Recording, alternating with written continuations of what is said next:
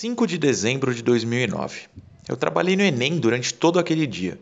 Como fiscal de sala, pedi algumas vezes para ir ao banheiro, de tão nervoso que eu estava. Mas não com os resultados, afinal eu havia acabado de terminar o primeiro ano de jornalismo, só estava ali para ganhar algum dinheirinho a mais. Na verdade, eu estava ansioso com algo que acontecia a alguns quilômetros dali, na Vila Belmiro para onde corri assim que fui liberado pela organização da prova, para onde corri na esperança de encontrar amigos, para onde corri na fé de que iria comemorar ao final da noite. Não era dia de jogo. O Santos, uma semana antes, havia garantido vaga na Sul-Americana de 2010, escapando também do rebaixamento. Mas eu corri, corri, corri e, suado, cheguei ao meu lugar preferido no mundo. Cadeiras voavam, a gritaria era grande. Foi ali que percebi que tudo mudaria. Foi naquele momento, quando após a apuração da sétima urna, Luiz Álvaro de Oliveira Ribeiro foi anunciado como novo presidente do Santos, que eu percebi que algo mágico estava prestes a acontecer. Eu só não fazia ideia de que uma das coisas pelas quais corri, porém não consegui, que era uma camiseta com a mensagem O Santos pode mais, nome da chapa de Laor, significaria tanto. A partir daquele momento, o Santos poderia mais. E um ano e meio depois, seria tricampeão da Copa Libertadores da América.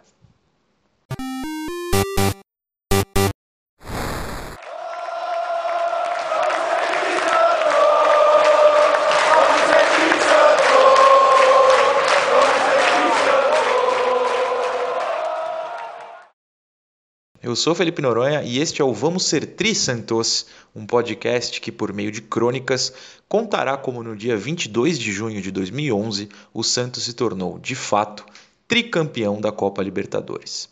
A história começou naquele dia de eleição. Nunca pancadaria, spray de pimenta e cadeiras voadoras significaram tanto para a história de um time de futebol. Quem esteve lá sabe. A cada leitura de urna na apuração, os gritos lavavam nossa alma, nos traziam esperança de um futuro melhor. Eram berros de comemoração, claro, mas também de libertação. Dez anos depois, o Santos se livraria da mesma diretoria, das mesmas lideranças e iniciaria um projeto que, ali, ninguém sabia para onde iria, mas que daria lembranças para toda a eternidade. Por isso eu lembro exatamente de correr após o Enem, passar em casa para pegar meu rádio, outros tempos, e ir ouvindo as primeiras urnas serem anunciadas, como todas pró-Laor contra Marcelo Teixeira. Aos 19 anos, eu só queria uma lufada de esperança no meu time. Afinal, o Santos é um milagre, e eu sempre soube disso. É um milagre porque é de uma cidade pequena, mas comporta milhões. É um milagre porque teve o maior da história, mesmo sem ter dinheiro. É um milagre porque nunca caiu, apesar de tantos tentarem quebrar essa escrita.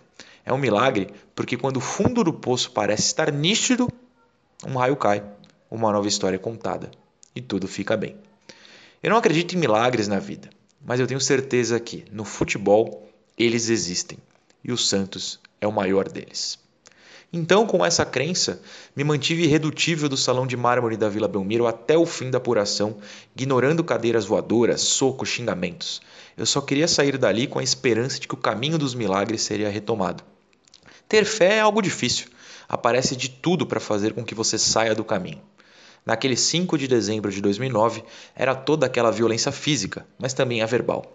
Quem viu, viu faixas e faixas penduradas pela vizinhança da vila, afirmando que mudar era a pior coisa que poderia nos acontecer, que tudo seria destruído por aventureiros, que o Santos, se caísse, não voltaria à primeira divisão.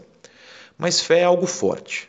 Todos ali liam aquelas faixas tenebrosas e, como resposta, comemoravam cada urna apurada. Iríamos retomar o Santos para nós, para o povo, tirar da mão de poucos, 1882 outras pessoas também pensavam assim, como eu, e foram elas que depositaram os votos que deram a vitória a Laor. E é engraçado, no dia seguinte, a mesma Vila Belmiro recebeu o Santos, agora sobre o seu gramado histórico. O resultado foi uma derrota, Santos 1, Cruzeiro 2. Ninguém reclamou.